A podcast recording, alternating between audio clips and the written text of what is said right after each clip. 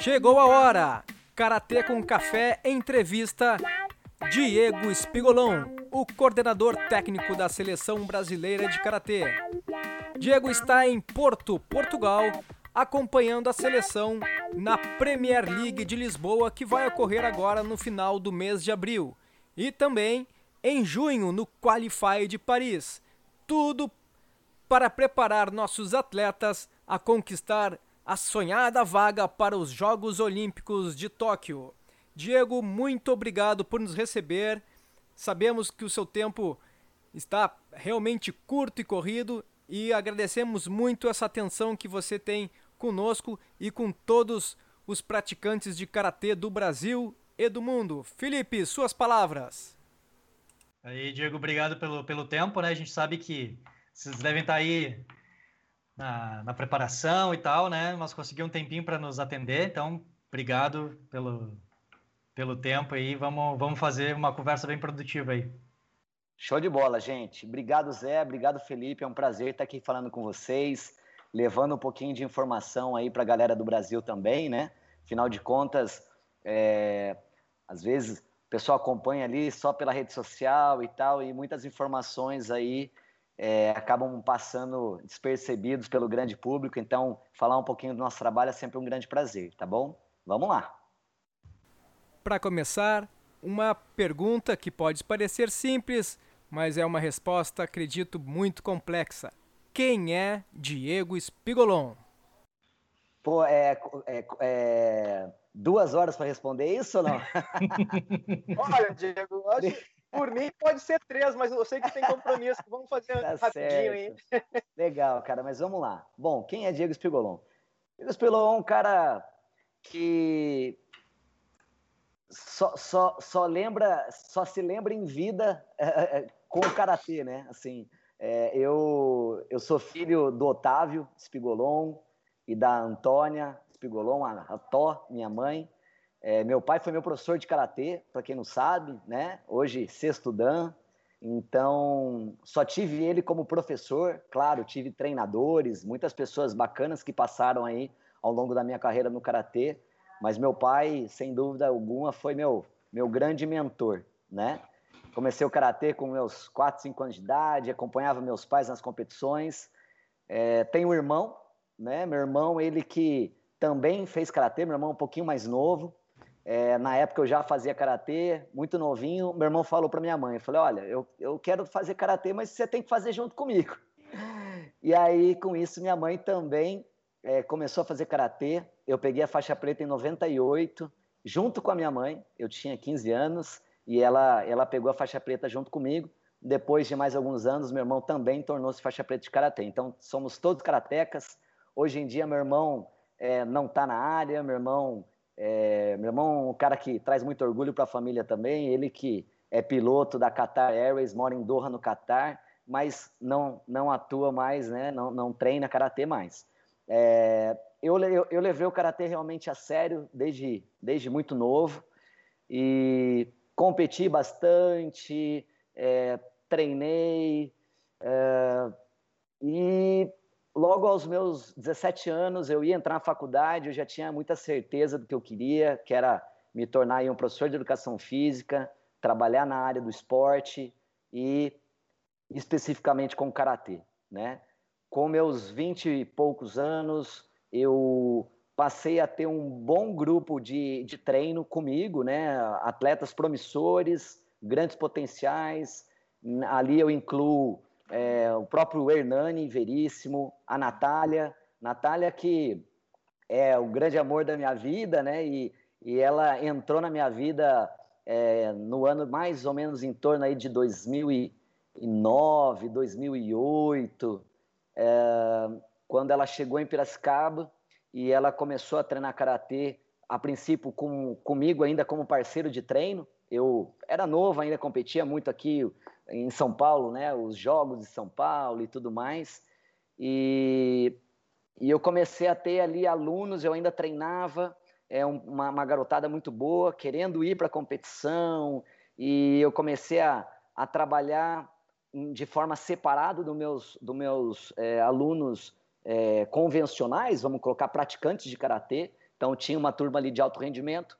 Dessa turma de alto rendimento eu comecei a colher grandes frutos e foi ali que eu tive realmente é, uma grande decisão, né? Eu tinha 28 anos na época, então já vão fazer quase 10 anos atrás, e, e eu decidi parar realmente de competir para me dedicar exclusivamente a ser o melhor treinador que eu pudesse ser. Né? Eu estava sentindo que eu não estava sendo nem o melhor atleta e também estava pecando muito como treinador. Afinal de contas, eu ainda treinava e, e aí eu realmente comecei a me dedicar exclusivamente a isso. Me formei em educação física, fiz a minha primeira pós-graduação é, em fisiologia do exercício em São Paulo, na Unifesp. Terminei essa pós, fiz uma outra pós-graduação em atividade física adaptada e saúde pela Gama Filho. Depois de alguns anos, mais ou menos nessa época aí também, é, porque eu já estava me dedicando realmente exclusivamente como treinador, eu, eu fui fazer a minha terceira especialização, dessa vez em metodologia do treinamento para o esporte de alto rendimento, no núcleo de alto rendimento em São Paulo, NAR, do professor Irineu Loturco, e realmente foi uma, um momento muito bacana também da minha vida, é, que foi em volta aí, por volta aí de 2015. É, nessa minha evolução enquanto treinador, tenho certeza que as pessoas, os atletas que passaram por mim, é, foram também é, muito importantes para o meu amadurecimento né, enquanto treinador.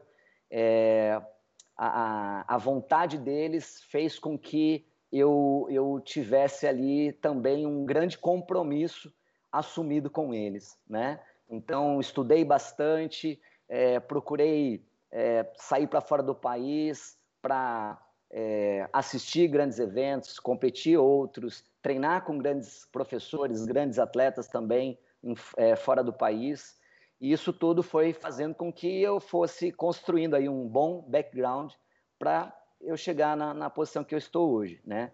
Sou muito uh, agradecido também, é, para quem não sabe, acredito que o Zé conheça, né? Nós temos no interior de São Paulo a, a ACAC, né? Associação Cooperativa das Academias de Karatê, que é uma entidade que anda de forma aí paralela, somando, na verdade, a Federação Paulista de Karatê, né, massificando o esporte, é, proporcionando aí campeonatos muito bem organizados para iniciação esportiva, inclusive competitiva, né, no caso. E, e aí, desde muito cedo, eu tive uma ligação muito forte com a CAC. É, já há muitos anos eu, eu, eu me tornei diretor técnico dessa entidade, né? Então, isso também fez com que é, eu fosse também amadurecendo nessa questão da gestão. É, por volta ali de 2011, eu fui convidado, no qual também sou muito grato ao professor Almir Zusa, é, de São Paulo, de Campinas, né?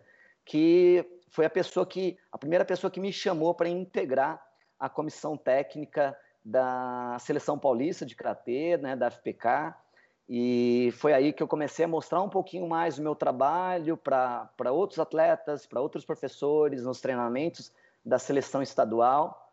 E graças a Deus eu tive, acredito que um, uma boa passagem por ali, né?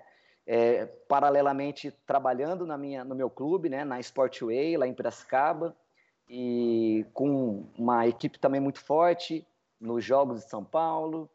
É, enfim, com isso Natália, é, graças a Deus, tornando-se pentacampeã dos, do, do Campeonato Sul-Americano, é, foi medalhista é, de ouro nos Jogos Pan-Americanos 2015, medalhista Open de Paris 2014, Open da Alemanha 2013. Eu acho que tudo isso foi, foi é, é, fazendo com que eu, eu fosse é, amadurecendo, né?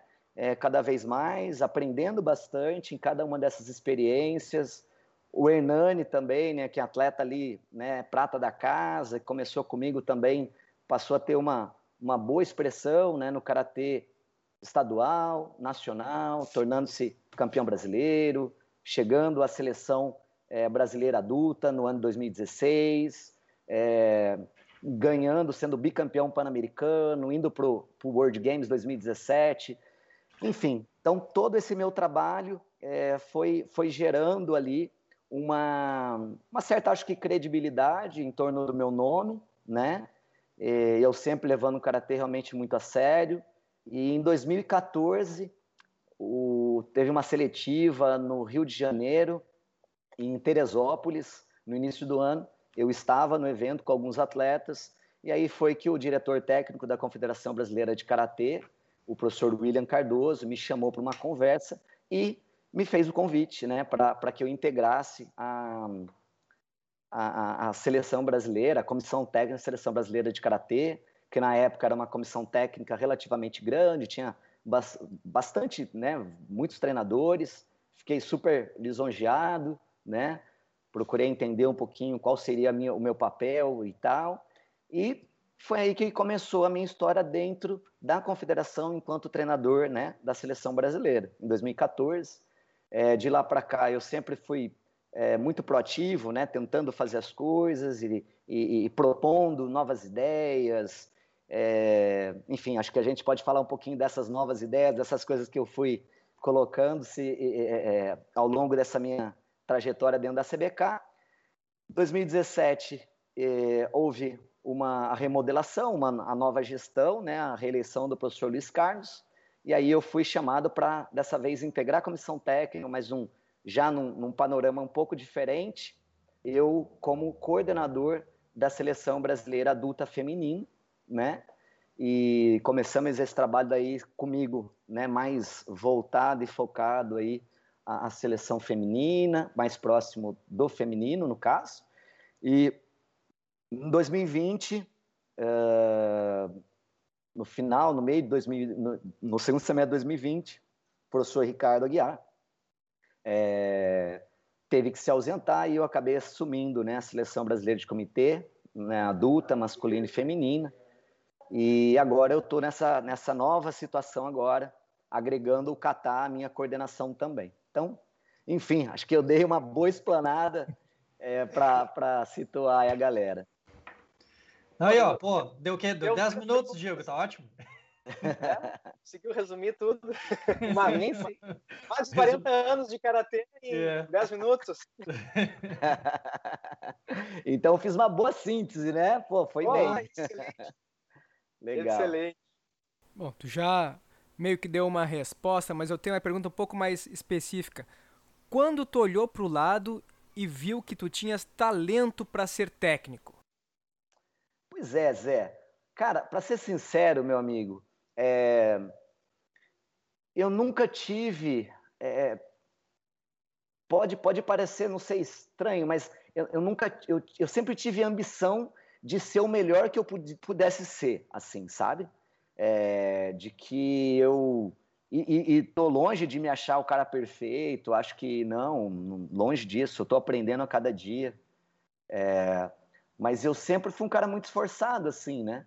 Na questão de, é, de estudar tanto a questão da ciência do treinamento e tal, mas também sobre aspecto técnico do karatê e tudo mais. Sempre também com o coração e a mente muito aberta para novas experiências, né, cara? Assim, e sempre muito crítico, né? No sentido de, poxa, eu, eu sempre acreditei nisso, mas de repente, em algum momento, eu ouvi algo que me fez repensar e, por que não, eu reconstruir um pouco aí esse meu pensamento anterior. Acho que tudo isso foi fazendo com que eu, eu fosse evoluindo muito, né? Então, assim, de fato, cara, foi algo tão, assim, natural é, essa, essa evolução é, que, de fato, não teve um momento que, tal, que eu me olhei e falei, cara, eu tenho talento tal para ser um tag da seleção eu acho que a coisa foi acontecendo de uma tal forma, essa maturidade. Fui aprendendo bastante assim com todos os professores que passaram por mim, que estão ali de alguma forma é, contribuíram assim, muitos deles contribuíram. Aprendi, aprendi, pô, aprendi muito, né, cara, com o meu pai, aprendi com os meus parceiros treinadores da seleção paulista, é, professor Zusa, professor é, Geraldo, Zeca, tive em vários momentos, ainda muito jovens, treinando com o professor Zeca. E, e assim, eu aprendo a cada dia, professor Ricardo Aguiar também, Lucélia. É, eu tive, tive assim, bons, bons é, exemplos, né? E eu sempre fui tentando pegar o que há de melhor aí nas pessoas, né? E tentando agregar um pouquinho para o meu conhecimento. E foi isso, cara. Acho que foi um caminho muito natural, né? É, para falar que assim, ah, eu não tinha. É... Pô, mas então você não tinha ambição de chegar onde você está? Cara, nunca foi assim algo que eu. É... Sempre foi algo que eu quis. Claro que eu quis, até porque eu vivo isso assim intensamente e tal. É, desde antes de, de, de, me tornar técnico da seleção brasileira de karatê, eu acompanhava a seleção em inúmeros eventos, né? Por conta até dos meus atletas e e tá, tá junto e tá ali do lado e tá vendo o que está acontecendo e, e podendo é, é, é, sei lá, agregar de alguma forma, né? Não só para os meus atletas, mas até para, às vezes, para a própria comissão técnica que estava lá. E, e, assim, a gente sabe a correria que é estar ali dentro, então, de repente, até para passar informação de adversário, enfim, né? Então, cara, foi isso, foi isso. É... Até hoje eu não. assim, não me acho um cara super especial, sei lá, eu sou um cara muito humilde e, e que estou aprendendo a cada dia. Eu acho que esse que é o lance. Diego, deixa eu te fazer uma pergunta. Uh, qual a, a diferença né, de atleta para técnico né, nessa transição tua? O, o, qual foi a grande diferença? Assim, o que que, que que tu teve que, pô, tem que estudar mais isso ou tem que mudar algo que eu, que eu a percepção que eu tinha antes? Enfim, o que que tu vê que que precisou ser feito nessa tua transição para focar em, como técnico? e sair de perder um pouquinho do foco como atleta, assim, né? Uhum. Sim. É, eu, eu, eu, ao longo do meu, meu final ali de, de carreira, enquanto é, atleta, e acho que é o, o, meu último ano como atleta, deve, se eu não me engano, foi 2012. Inclusive, o último campeonato que eu, que eu participei foi um Jogos Abertos de São Paulo, 2012. E e, graça, e fui campeão, graças a Deus. Terminei bem ainda. Cima, é isso aí, mas tá assim, é, mas é, o que eu sinto é a questão do olhar para o outro, de entender, de entender que nós passamos, na verdade, a, a servir o outro, né? Porque uma coisa que o atleta, isso é muito normal, não, não falo isso de uma forma negativa, acho que o atleta tem que ter um pouco disso mesmo. É, o atleta tem que ter um olhar para si, né? O atleta tem que ter esse olhar, né? De certa forma, um, um egocentrismo, né? Uma, uma, uma, coisa que é importante isso. O que é melhor para mim, né? É, ainda mais num esporte, né? Uma modalidade individual e tal. É claro que isso não pode interferir numa, numa, num clima, numa atmosfera para prejudicar o grupo e equipe, o parceiro de treino, longe disso. Mas eu sinto que a, a, a transição do, do atleta para o técnico é essa, que o, que o técnico tem que passar a enxergar como ponto principal da atuação dele o outro. De que a estrela principal do espetáculo não é mais ele. A estrela do espetáculo é o atleta. Sim. Eu acho que esse é o grande lance, né? Para que isso não é uma coisa que é, é, é de um dia para o outro, é, que é uma chave, mas é, eu sinto isso, né? Hoje eu eu tô aqui para realmente servir os atletas, tenho isso muito claro na minha mente, né? E é uma coisa que eu acho que a, a transição ela ela é, é, às vezes, para a pessoa se enxergar enquanto treinador, eu acho que isso é um detalhe muito importante. Além do que, você sabe que tem um detalhe que é, quando a gente passa a, a tentar ensinar mais, né?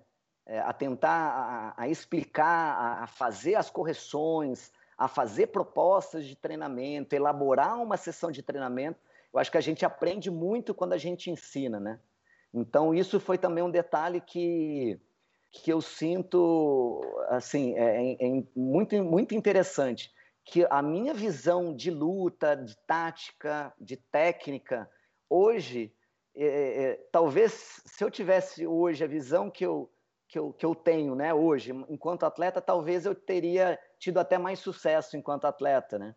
Então, eu acredito que é isso, tá? Legal, legal. Obrigado, Diego. Tem perguntas que o Diego, naquele pequeno resumo dele, já, já respondeu tudo, né? Ma mandei tudo. Mas tô, ah. tô, tô, responderei com mais detalhes, com prazer, qualquer pergunta aí, Zé. Fica tranquilo. Tá certo. Uh, eu lembro de uma época, Diego, acho que, deve, acho que foi em 2014 ou 2015, que a Federação Paulista começou a mandar alguns técnicos para a Europa para acompanhar alguns jogos Premier e, e eventos internacionais. Né? E, se eu não me engano, em alguns desses eventos tu, tu chegasse aí pela Federação Paulista, né? se eu não me engano, né? que ter conversado e ter falado. Tu acha que essa experiência que a Federação Paulista proporcionou, tu acha que teve um, tipo, um ganho na, na visão de vocês do que estava acontecendo na Europa? E poder fazer um comparativo com o que estava acontecendo no Brasil e Europa e adaptar o treino para os atletas brasileiros, no caso de São Paulo e depois posteriormente para confederação, né? Uhum, sim. Bom, Zé, é uma pergunta bem que, que é bem, bem complexa, assim, que dá para a gente falar bastante coisa sobre isso. Então vamos lá. É, sim, teve uma época, se eu não me engano, Zé, isso foi ali entre, não foi 2015, foi entre, eu, eu não, vou me, não vou saber precisar de fato, mas foi ali entre 2012 a 2013 ou 14, tá? Alguma coisa nesse sentido, é, acredito eu. É, eu. Eu participei de um evento é, na qual eu é, o, o, a, a, Federação Paulista de Karatê me auxiliou com, com a hospedagem, no caso, é, para a ida do Campeonato Europeu. Em, foi na Finlândia, foi em Tampere, na, na Finlândia. Inclusive, foram né, nesse, nesse evento especificamente, foi eu, o professor Ailton Grilo, que é da arbitragem lá da Federação Paulista, e o Ricardo Aguiar, né? E aí eu tive a, a salvo engano, foi, foi a hospedagem, né, bancada pela Federação Paulista e tal. Sem dúvida, Zé, que isso é, é muito interessante, isso, é, essas viagens internacionais, a gente poder acompanhar uma competição na íntegra, né? Isso é muito interessante, né? E e é assim, tem alguns detalhes que eu queria comentar sobre isso, né? Porque se a gente parar para pensar, há muitos anos atrás, a, a demora da informação chegar no Brasil, né? Quantas e quantas vezes, e Zé, sem dúvida alguma, também é dessa época, que não existia ainda o YouTube, a gente não tinha essas, é, essas transmissões online acontecendo e tudo mais a gente tinha acesso ao que estava acontecendo num campeonato mundial ou um campeonato europeu através de uma fita né, VHS que era vendida num campeonato, só que de um campeonato que já tinha sido há dois anos atrás. e a gente pegava aquilo é, para tentar se inteirar do que estava acontecendo. Detalhe que tinha evento que a gente estava se inteirando do que estava acontecendo, e o evento tinha acontecido há dois anos atrás. Né? Então, é, eu acho que hoje a informação ela não é, não é mais rápida, ela é instantânea, né? A gente tem muitas transmissões aí ao vivo que a gente consegue ver o que está acontecendo em tempo real, né? Então, isso é muito interessante. Isso já aproxima é, toda, todos os profissionais que querem é, buscar uma maior modernização, atualização, é, fica muito mais, mais fácil, vai, porque você está vendo o que está acontecendo em tempo real. Às vezes eu estou assistindo é, um Open de Paris de perto, na final, de repente eu virei para falar alguma coisa com alguém que está do meu lado, eu perdi um, Uramawashi lindo, alguma técnica que aconteceu, e muitas vezes quem está assistindo consegue ver o replay, eu não consigo. claro, eu consigo ver depois, mas o que eu estou querendo dizer é assim: a informação é muito mais rápida. Agora, ah, isso quer dizer então que talvez eu estou minimizando a importância de estar presente no evento? Não.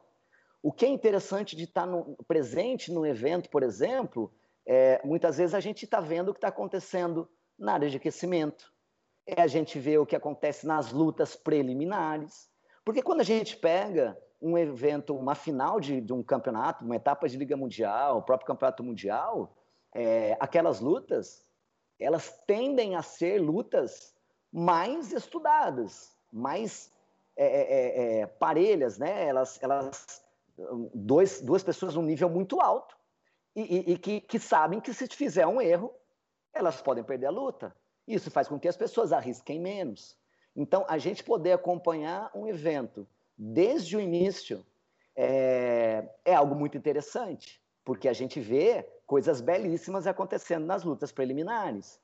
Um outro detalhe, principalmente para dirigente, pessoas ligadas à gestão esportiva, é ver como é que está acontecendo é, a questão organizacional, estrutural do evento, como é que é, é, é, o credenciamento de técnico, como que é o registro, como é que é, é, é, é o briefing dos, dos, dos, árbitros, né? Como é que acontece tudo isso? Isso é muito interessante, né? E é uma coisa que, de fato, a pessoa que só está assistindo, tentando assistir né, o campeonato online, as finais, a disputa de medalha, não vão ter acesso a essas coisas, né? Então, então basicamente é isso. É claro que seria muito interessante, voltando aí à sua pergunta, né, Zé, é, que as federações realmente investissem, né, é, mais aí nessa questão de é, de apostar ali, de, de no, no, conhecimento dos treinadores e tudo mais, né? Tenho certeza que isso é, traz grandes frutos ali para o Estado, para as federações, né? A gente sabe que a, das dificuldades, a gente sabe ainda mais né, em período de pandemia, questão de, de arrecadação, inclusive, os campeonatos sem acontecer e tudo mais, então a gente sabe que é difícil, mas é, mas é interessante, sem dúvida alguma, é interessante esses, esses investimentos, né? É, agora, outra coisa, outro detalhe, Zé, é, aproveitando o gancho da pergunta, é, que de fato eu nunca esperei também só das entidades para me enviar para os campeonatos e tudo mais, né? É, é, claro que existe uma questão financeira, mas eu, durante um período da, da minha vida, que eu ainda não era casado, né? Eu, eu não tinha filhos, é, ainda morava com os meus pais, eu consegui, através do meu trabalho, tinha um custo de vida muito mais baixo, obviamente, do que eu tenho hoje, eu consegui investir na minha carreira ali, naquele momento, né? Então, por diversas e diversas vezes, eu viajei com dinheiro meu para ir para esses eventos, acompanhando a Natália, acompanhando o Hernani, indo para um campeonato pan-americano, indo para uma etapa é, de Liga Mundial. É, enfim, então, assim, é, a gente também não dá para os profissionais ficarem esperando também, né? E às vezes é, sei lá, também só se vitimizando, né? Tem que buscar, tem que buscar, tem que. Ah, às vezes não tem dinheiro, mas procura colocar ali um projeto de é, é, médio prazo para fazer, sei lá, uma forma de, de arrecadar uma grana e investir na carreira, né? Enfim, isso é importante. Acho que, que é, o momento, né? O momento é, é, é, é um momento distinto geral, né? E acho que é interessante a gente entender um pouco como é que a pandemia acabou afetando né, o, a preparação. E, pô, imagina que vocês tinham todo um planejamento e daí no fim cai essa bomba, desmobiliza tudo, muda datas e vocês têm que daí repensar tudo de novo. Como é que foi para vocês isso? Sim. Boa, excelente pergunta, Felipe. É, de fato, essa pandemia, ela, ela veio num momento tão especial para o karatê, né? Que era a gente é um momento de Jogos Olímpicos, primeira vez o karatê e então isso fez com que nosso planejamento lá atrás e tal ele tivesse que sofrer alterações e tem sofrido semanalmente, né? Porque a gente, os decretos aí do, da, da questão das, das fronteiras, eles mudam a cada 15 dias, e então tudo isso é muito delicado, né? Agora, eu, eu, brinco que a moda agora é falar sobre planejamento dinâmico, né? A, a, a palavra é essa, planejamento dinâmico, porque, de fato, é muito duro, muito difícil a gente planejar e cumprir tudo aquilo que a gente planejou e tudo mais, né? Mas assim, vamos lá. É, em 2020, inclusive, quando começou isso, e a princípio, né, ninguém sabia o quanto que ia durar tudo isso, nós, é, de repente, parou e a coisa, né, começa a cancelar competições, cancela campeonato pan-americano e cancela isso, cancela aquilo. Aí, próximo ali do meio do, do ano, do 2020, nós tivemos ali uma, um, uma ideia, né, um projeto com, com prazo, inclusive, né, para encerrar, mas um projeto de, de dar a mão para a seleção brasileira de karatê nesse momento, né? justamente sobre essa questão do, da, do treinamento, da preparação, da gente estar tá mais próximo. Então, nós fizemos uma, é, um levantamento a princípio, né, de quais eram os atletas, falando especificamente da seleção brasileira sênior, mas também houve o projeto com a seleção de base, mas falando da seleção sênior na qual eu realmente coloco a mão, né? Então, nós fizemos um levantamento para entender desse grupo de atletas da seleção brasileira, quais deles, é, primeiro, estavam tendo acesso a tatame para treinar, né? Então, assim, nós temos atletas que é, o professor é o pai, e aí ele tem a academia dele, então a pessoa conseguia entrar lá dentro, fechar a porta e treinar sozinho, ou com, com o irmão, ou alguém que estava ali no, no ambiente familiar, enfim. Então nós tínhamos os mais diferentes é, aspectos ali, né? Então as, tínhamos pessoas que estavam tendo acesso a treino, acesso a tatame, mas sem parceiro. Tínhamos pessoas que até tinham parceiro, mas não tinha tatame. Tínhamos pessoas que tinham parceiro e tinham tatame. Então, é, pessoas que tinham ainda algum tipo de acesso à academia, é, enfim, pelo menos equipamentos mínimos ali para o treino físico, outros que não tinham nada e estavam tendo um apartamento. Então, nós é, pensamos bastante nisso, e aí é, nós começamos nesse projeto, a gente tinha. É, eram dois encontros semanais com a seleção brasileira adulta, aconteciam às terças e quintas-feiras, no período da manhã, é, e, e, com isso a gente começou esses treinos online. Eram treinos, tínhamos treinos técnicos, tínhamos treinos é, físicos comandados pelo professor Ariel Ariel Longo é, de São Paulo, que foi é, agora integrado né, na, na nossa comissão técnica, é o preparador físico da seleção brasileira sênior.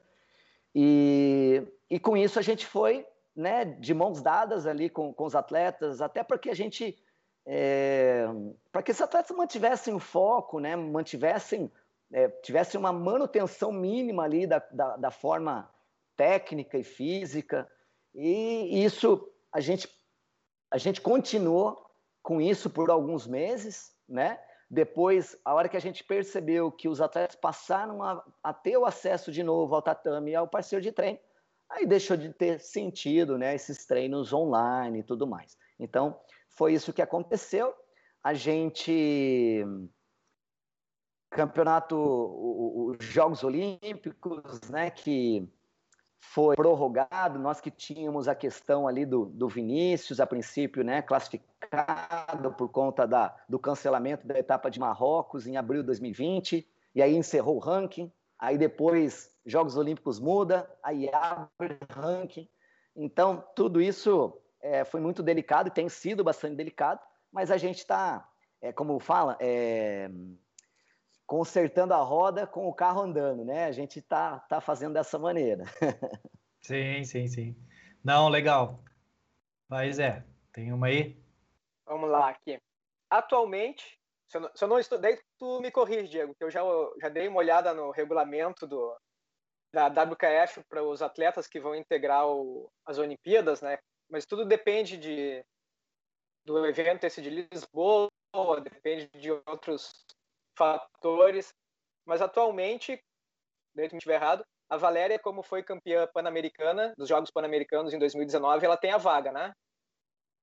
Zé, não, ela não tem, infelizmente. É, é super delicado de explicar, mas eu vou, eu vou, vou tentar resumir aqui. É, é, eu sei que é super difícil, inclusive quando a gente vai, vai tratar desse, desse tema, inclusive com, com imprensa também, enfim, tudo é, é não é simples de explicar. Mas vamos lá, vamos lá. Vamos, vamos só, deixa eu, só, deixa eu, só deixa eu fazer então um, um toque.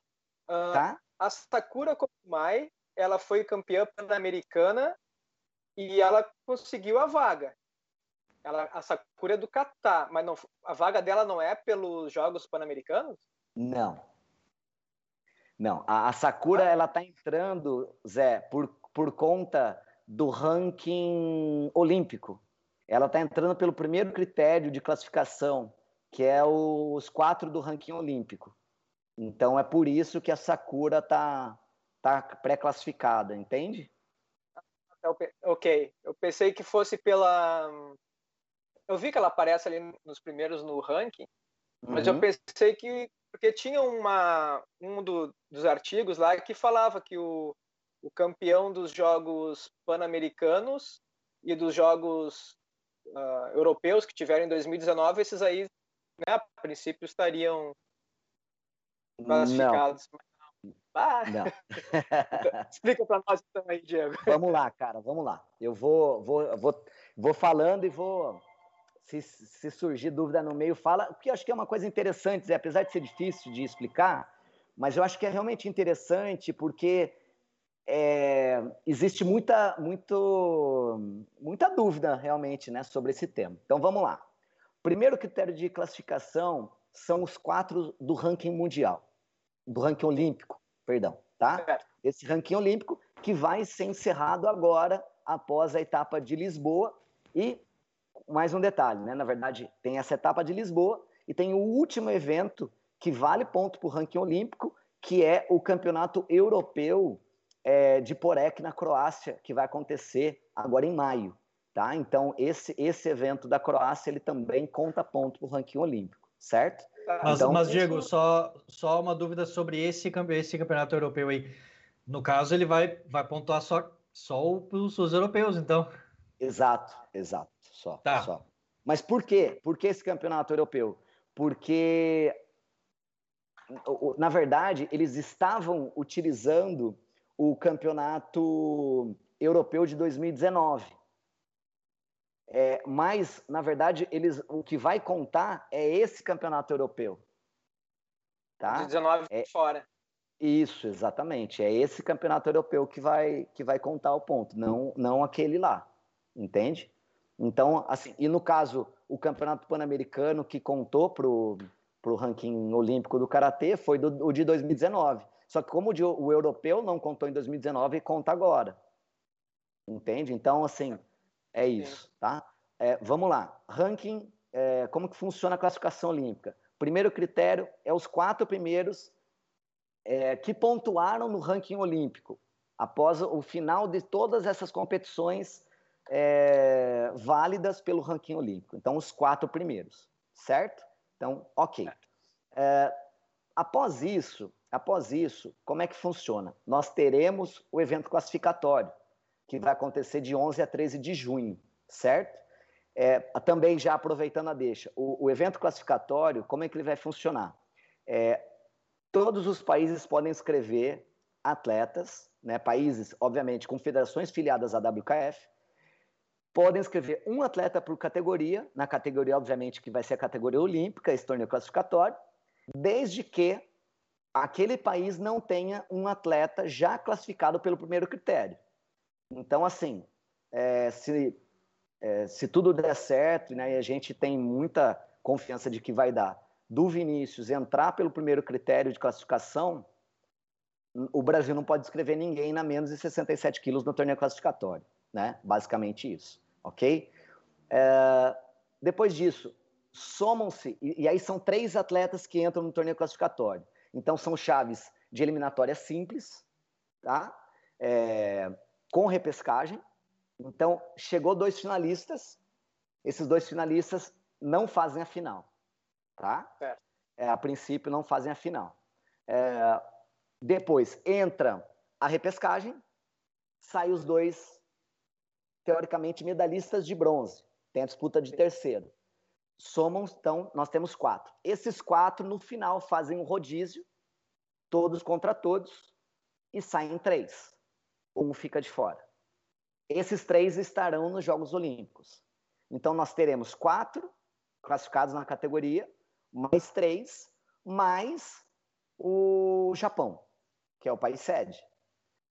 Fechou oito. De... Fechou oito.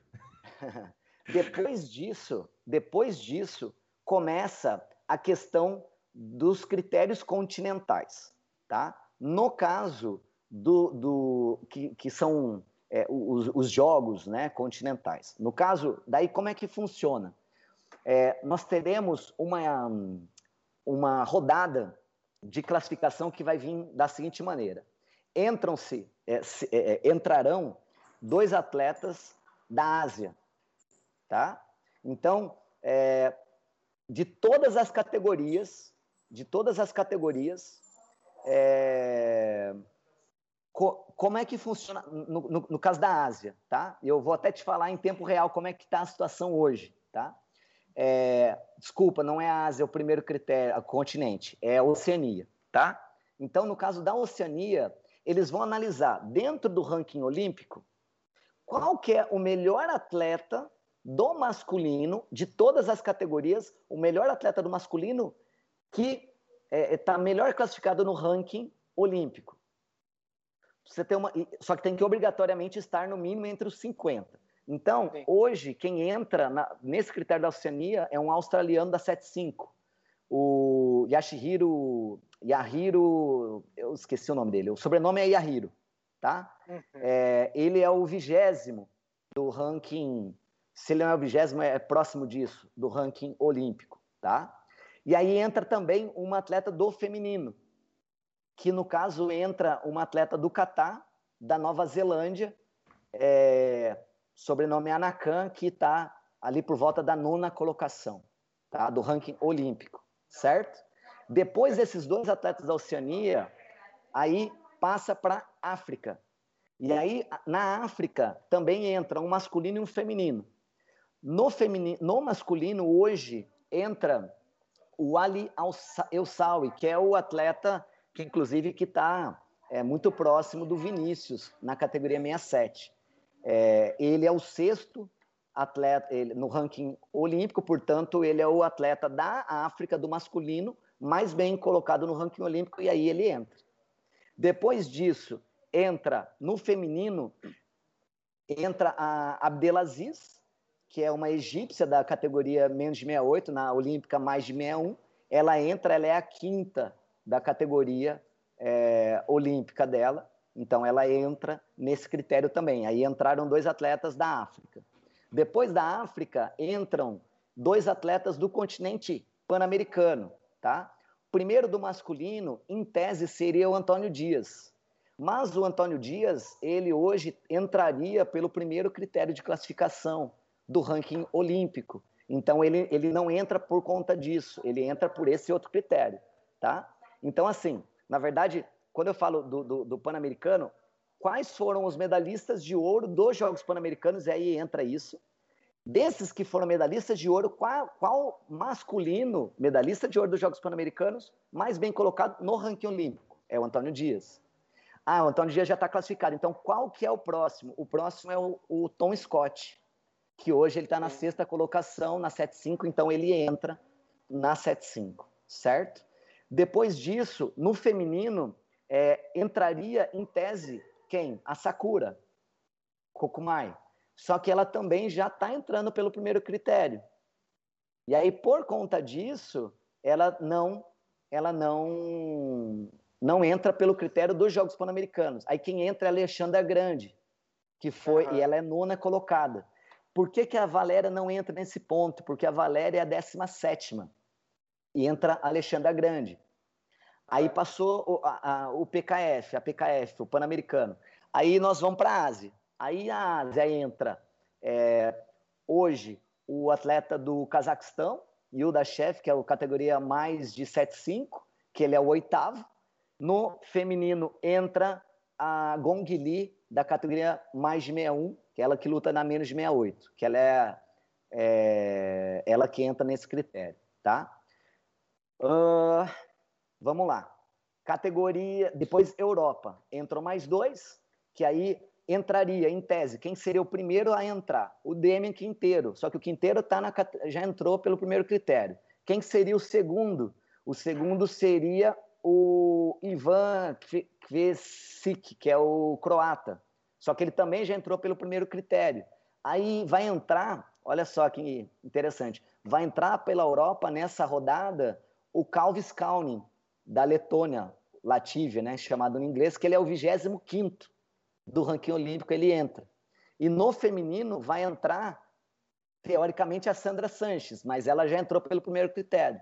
E aí a próxima pessoa seria a Bettina Planck, da Áustria, da categoria menos de 55 quilos a, a, a, olímpica, né? Ela que luta na menos de 50, ela entraria como atleta da Europa. Passou todas essas rodadas, a gente volta para a África para colocar mais um atleta. É a África um atleta e depois a PKF um atleta. E aí que, que mora a, a questão. Por quê? Porque se entra, na, se entra na África um atleta do masculino nessa rodada, nessa segunda, nessa volta, a hora que vai para a PKF tem que obrigatoriamente ser um feminino. Então, se nesse momento for um africano, um homem da África, a próxima pessoa do feminino da PKF é a Valéria. Só que hoje, só que hoje quem está entrando da África é a, uma atleta do Marrocos na categoria menos de 61, que está na 12 colocação. E aí, a hora que vem para a PKF, vai para o masculino e cai no colo do Brian Ir, da categoria pesada mais de, mais de 75, né? Ele que luta na mais de 84 quilos. Então, complicado, né? Ah, é uma salada. Vai é ser, salada. vai ser, resumindo, vai ser os 48 ali que a gente vai saber quando vai, quando vai, vai dar. É, exatamente, exatamente isso. Vou dar um exemplo. Ele, Alexandra Grande foi competir o torneio classificatório, entrou pelo, pelo torneio classificatório. O que, que isso quer dizer? Que daí quem passa na, na, como ela já vai estar classificada, aí sim quem entraria no caso na próxima vaga seria a Valéria. Um exemplo, tá? Uhum. Então, é, a marroquina entrou.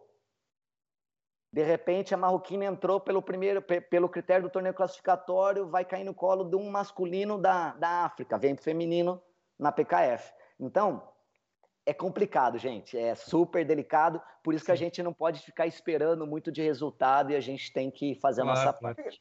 Hein, Diego? Verdade... Diego... Não, só uma questão.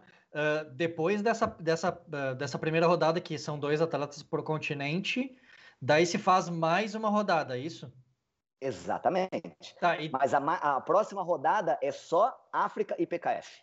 Ah, entendi. Tá, entendi. entendi. É. Tava com essa dúvida. Exato. Daí são, é são esses do, daí são esses dois últimos, então, no caso. Os dois últimos, exatamente. Que daí é um de cada. Isso, entendi. Beleza. Ficou tá. claro. É. Então, na real, é o seguinte: quando acabar todos os eventos, quando tudo, quando o portão for fechado, nada está resolvido ainda.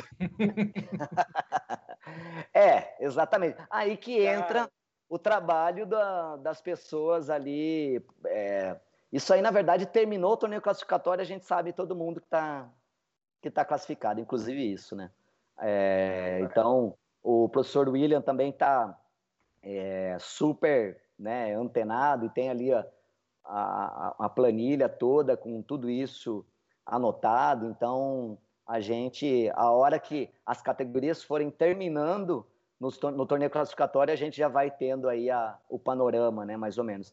É, enfim, então no dia 13, par... depois do dia 13 de junho, a gente já tem todos os nomes de quem vai para os Jogos Olímpicos. Zé, acho que vamos, vamos mais para a finaleira ali. Aí eu, eu, tenho, eu tenho, uma, uma pergunta, eu tenho. Uma só. Manda, uma manda ver, Felipe. Qual é a pior ah. categoria que tu vê do Olímpico? A pior, a pior, mais disputada de todas, assim. Se, se tem uma, né? Pode ser duas, três, de repente. Cara, vamos lá. Todas as categorias são difíceis, né? Tem ali o seu nível de, de competição altíssimo, né? Agora, uma coisa que é fato, né? E aí é uma questão matemática e proporcional, não, não é o Diego que está achando, né? É que a categoria, por exemplo, a menos de 75 e a menos de 61, ela reúne aquela quantidade de atletas. A, a, classificação na categoria menos de 61 no feminino ou, ou mais de 61 no feminino, e no caso do, do masculino, a menos de 67 e a mais de 75, é, não é, é, no feminino é menos 55, né? Eu quis dizer ali e tal. É, o que acontece é que a gente tem duas categorias para a mesma quantidade de vagas, né? Então, é, um exemplo, né? O Vinícius né, que, que é o nosso atleta mais bem colocado no ranking olímpico. É, ele, ele tem que ser os, pelo menos o segundo da categoria 67 para poder entrar pelo primeiro critério. Já a categoria menos de 61 e categoria menos 75, os quatro primeiros vão, né? Então, então eu acho que eu não vou nem falar sobre a questão de, da disputa, eu acho que todas elas são muito, muito duras, tem bons atletas, o nível de, de competição é altíssimo, mas eu falaria isso, né? Que essas categorias que se fundiram, elas realmente, assim, os atletas acabaram, de certa forma, tendo ali um, um caminho ainda mais de, não que o caminho da 6175 seja fácil, muito pelo contrário, mas tiveram um caminho ali é, duplamente concorrido, né? Então é isso. Beleza. Vai, Zé. Então, uma, a última aqui.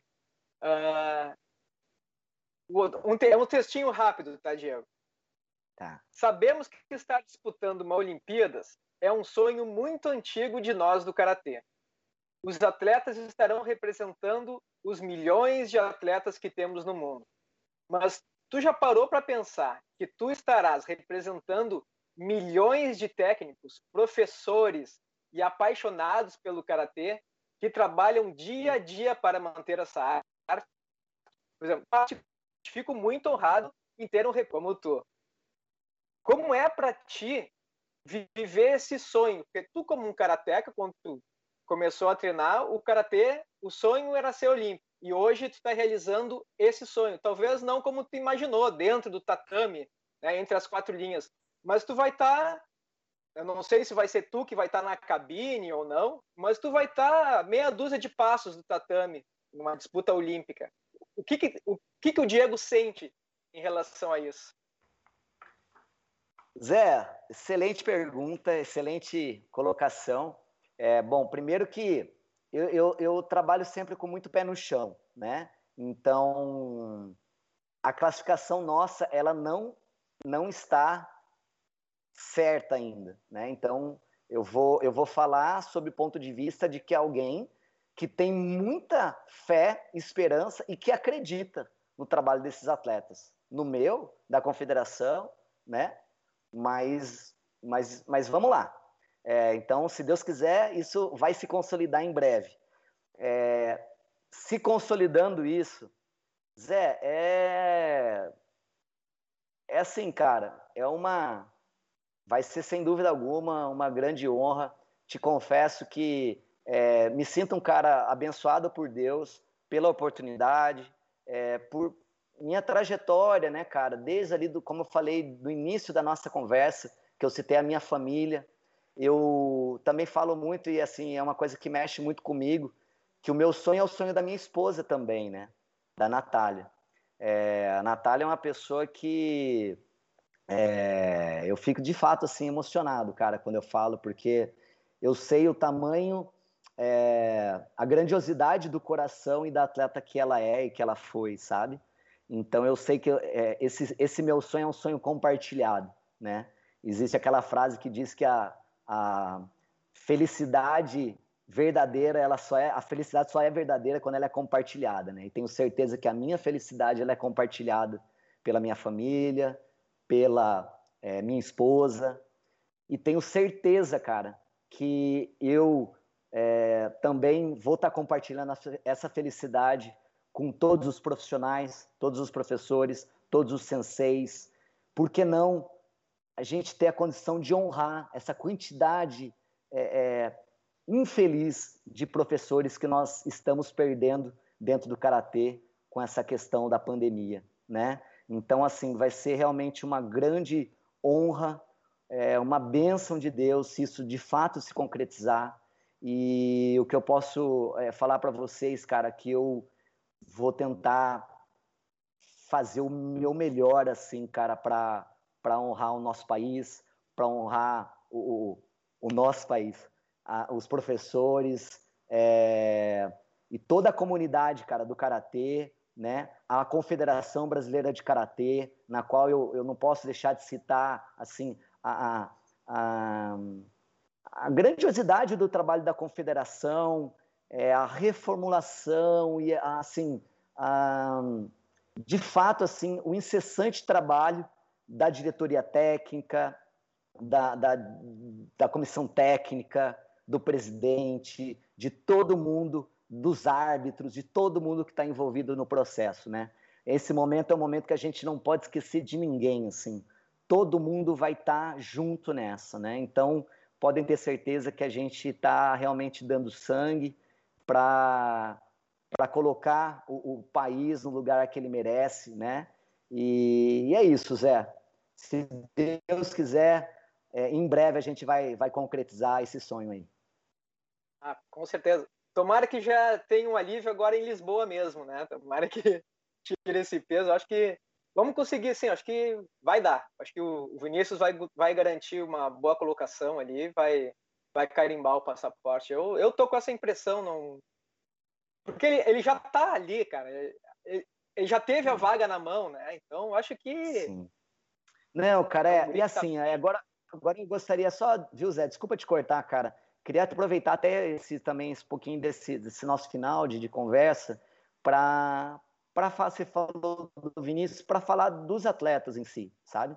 A gente tem, cara, um grupo de atletas aí que desde como iniciou a caminhada olímpica, cara, e aí eu vou citar assim também é, alguns, né?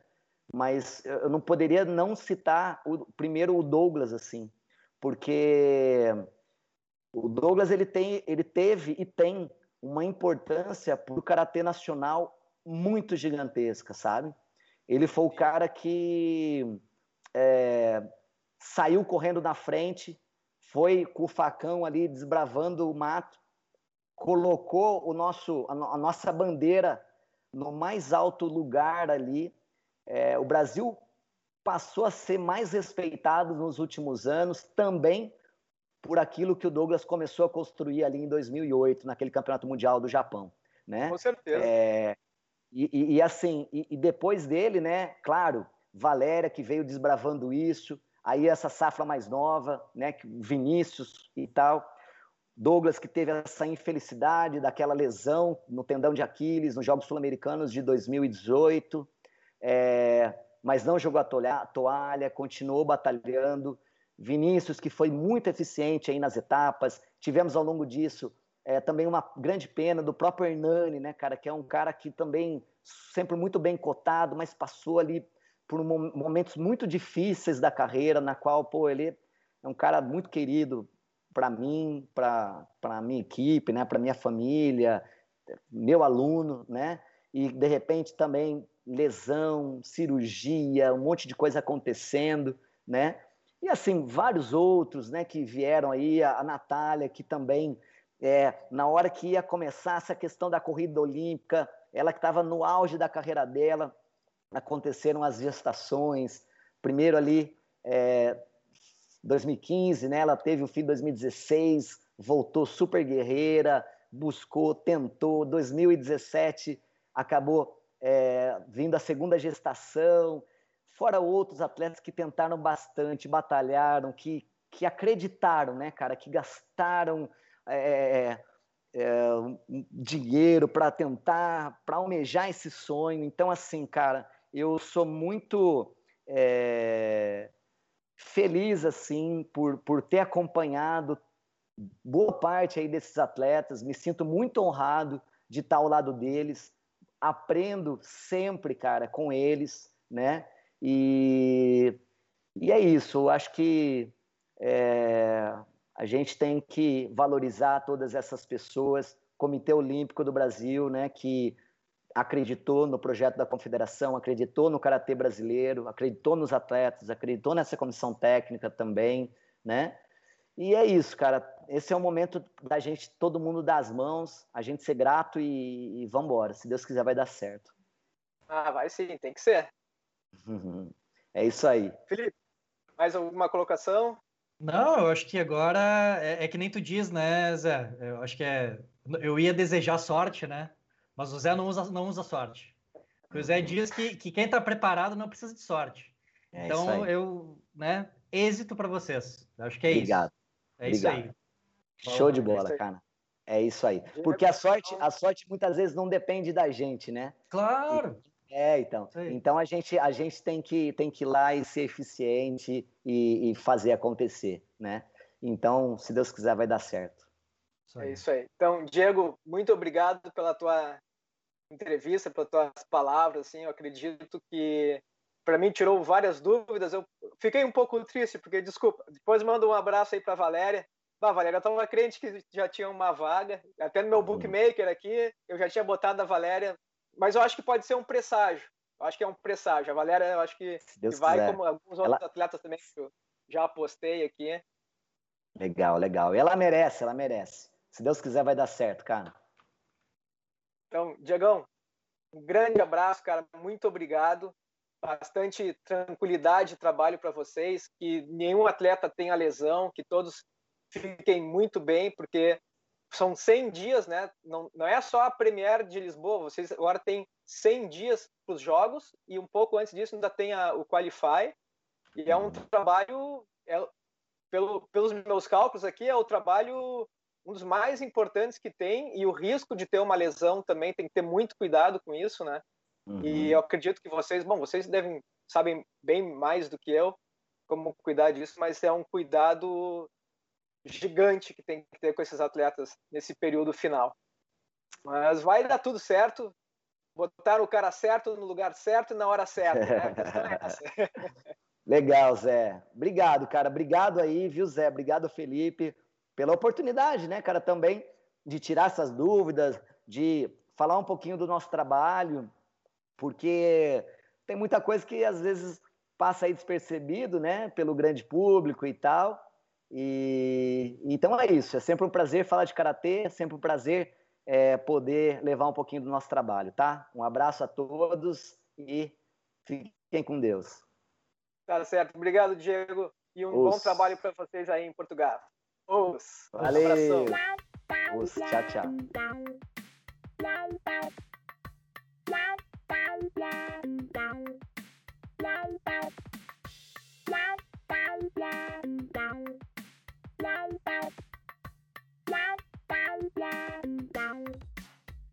Bye.